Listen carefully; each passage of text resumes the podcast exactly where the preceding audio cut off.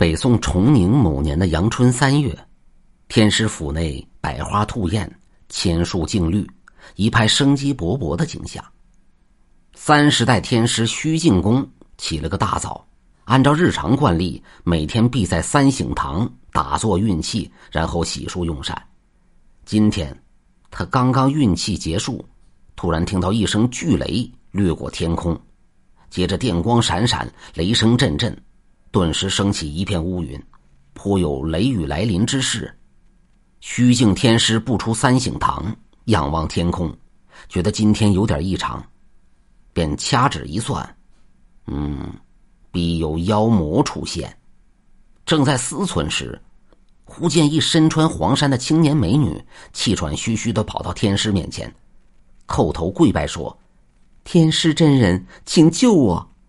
边说边流着眼泪。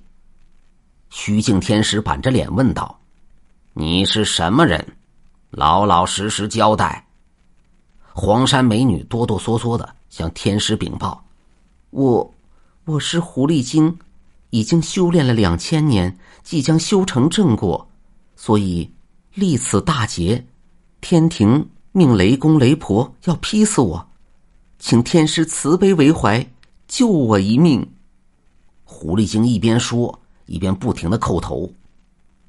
虚静天师言辞斥责：“凡是妖魔，一律要斩除。我救你，不是养庸遗患吗？”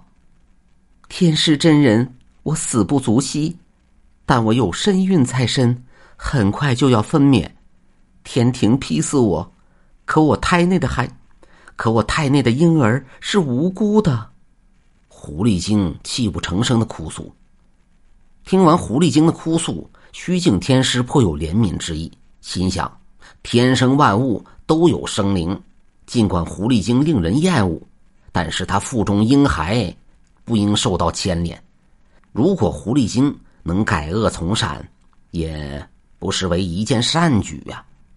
于是指着狐狸精说道：“你要本天师搭救可以，但要依从三件事。”狐狸精叩头，请问哪三件事？虚静天师答曰：“第一，要持斋，不许残害其他动物；第二，要择地隐居，不得骚扰百姓；第三，要受戒人道，早晚诵经，改恶从善，为民做好事。”狐狸精听后，拱手立誓说：“一定做到，绝不违犯。如有违犯。”甘愿受死。虚静天师见他有悔改之心，便叫起立受戒，然后带领几名道徒前往祖天师殿焚香点烛，向天庭发文申奏，奏明赦免狐狸精的原委。玉皇大帝接到天师的禀告之书，便命令雷公雷婆收兵回府，不必寻找狐狸精了。不一会儿，天穹又恢复晴朗。呈现出一派碧空万里、春意盎然的景象。狐狸精千恩万谢的辞别天师，从此隐居在耳口的云台山中，以山果为食，潜心修道。不久，生下一个白白胖胖的小女孩，取名小白仙。转眼一百多年过去，虚静天师救狐狸精的事已被世人淡忘。南宋绍定年间，江西发大水。水患之后又起瘟疫，资溪、黎川、安仁三县很多人得瘟疫死去，闹得是人心惶惶。有很多老百姓便成群结队来到天师府，请张天师辟邪。当时第三十五代天师张可大在位，当时第三十五代天师张可大在位，这位天师道行高深，曾以雷霆击死大蛇。他带着几位法师四处查看，发现并非妖魔作怪，而是山疹之气，也就是瘴气。这些瘟疫是由瘴气扩散而引起的，如不及时治疗，很快会蔓延开来，更不知道要死多少人。张可大天师深谙医道，知道治疗此病的最佳妙药就是吊兰。然而，吊兰生长在悬崖绝壁洞穴。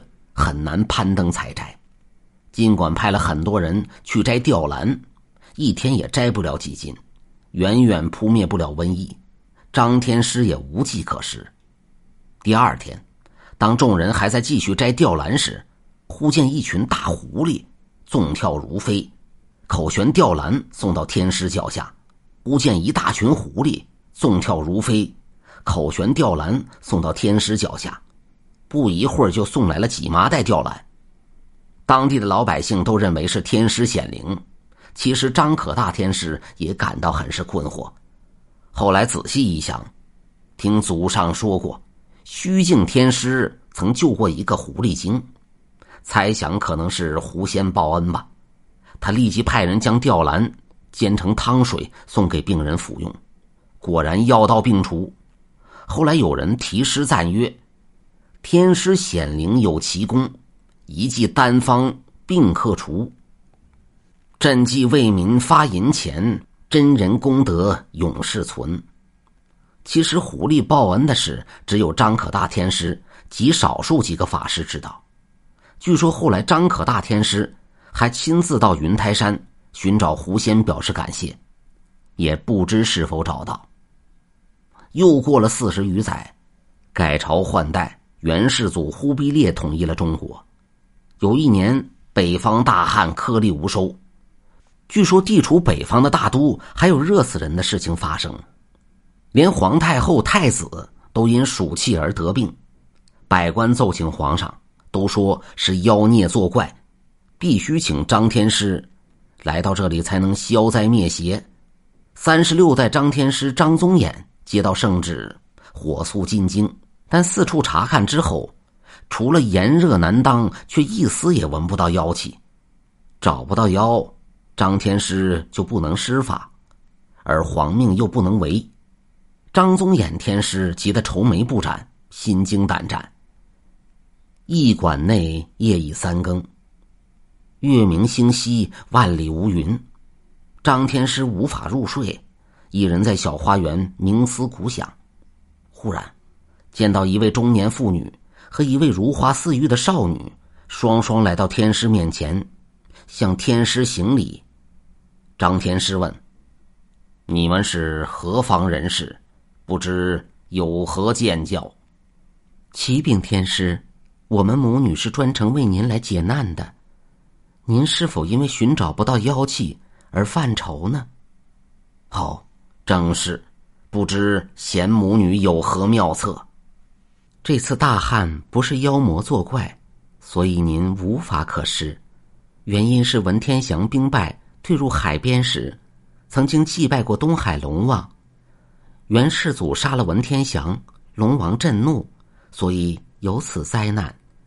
天师可启奏皇上，欲祭文天祥，消除怨气。我母女当替入东海，哀求龙王降雨。以报天师恩德。母女俩说完，即刻变成一对狐狸飞速而去。张宗衍天师到这时才恍然大悟，忙拱手向狐仙飞去的方向拜谢。正因为这样，才有了元世祖三祭文天祥的故事。不说张天师启奏皇上预祭文天祥，却说狐狸精来到东海，打扮成道士。手持张天师的恳求信，请求龙王发水。龙王说：“我们正在扩建龙宫，无暇顾及此事，你可向南海龙王求救。”狐狸精无奈，只好万里迢迢求见南海龙王，而南海龙王却说：“京津一带不是我管辖的范围，不能发水，你还是去找东海龙王吧。”边说边挥手表示拒绝。狐仙母女虽遭冷遇，仍不灰心，再次奔波踏进东海龙宫，情真意切的向龙王诉说了干旱之事，恳求龙王以天下苍生为念，不可因元世祖妄杀忠直的文天祥而株连到广大的百姓。龙王被他感动了，也醒悟了，于是拔出一柄降雨牌。并指示九太子协助天师降雨。由于张天师祈雨有功，元朝一百年都对天师岛推崇礼遇，封张天师为正一教主，主管三山福禄。由于张宗衍天师的至诚邀请，狐仙母女常到天师府做客。张天师还专门把女儿的绣花楼腾出来给狐仙母女居住。从那时起，便有了狐仙楼。